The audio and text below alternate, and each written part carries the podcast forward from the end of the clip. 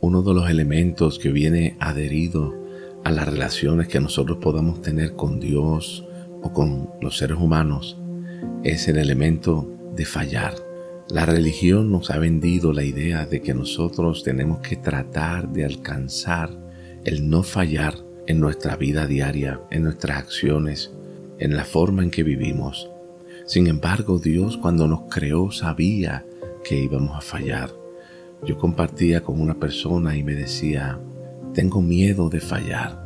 Quisiera intentar algo, pero tengo miedo de fallar. Porque nuestra mente nos han enseñado que el fallar es lo peor que puede haber. El fallar produce heridas tremendas en nuestra vida y en la vida de otras personas. Pero qué bueno porque Dios entiende esto perfectamente.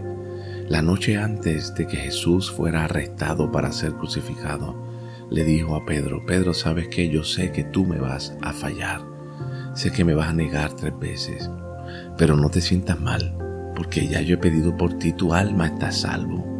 Aunque la angustia, el dolor, el sufrimiento va a gobernar tu vida por un tiempo, quiero que sepas que en mí estás a salvo. Varios días después que Jesús resucita, está con Pedro y le dice, Pedro, tú me amas, me quieres, yo conozco dónde está tu corazón, que aunque no has querido fallarme, yo sé que tú me amas. Por eso voy a confiar en ti lo más preciado que yo tengo, mis ovejas.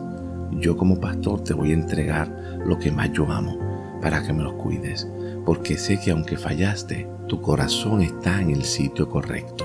Hoy vive libremente, porque aunque falles, el amor, el cariño y el afecto de Dios hacia ti y hacia mí nunca cambiará.